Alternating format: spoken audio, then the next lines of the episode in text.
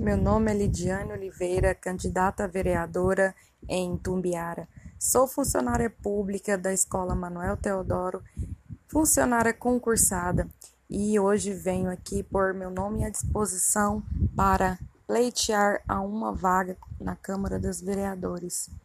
Gostaria muito que a população renovasse todos os seus votos em Tumbiara e acreditasse que virá dias melhores em Tumbiara. Acreditar nas mulheres, que elas são capazes, guerreiras e sabemos lutar pela Intumbiara melhor. Vamos juntos nessa caminhada educar para incluir.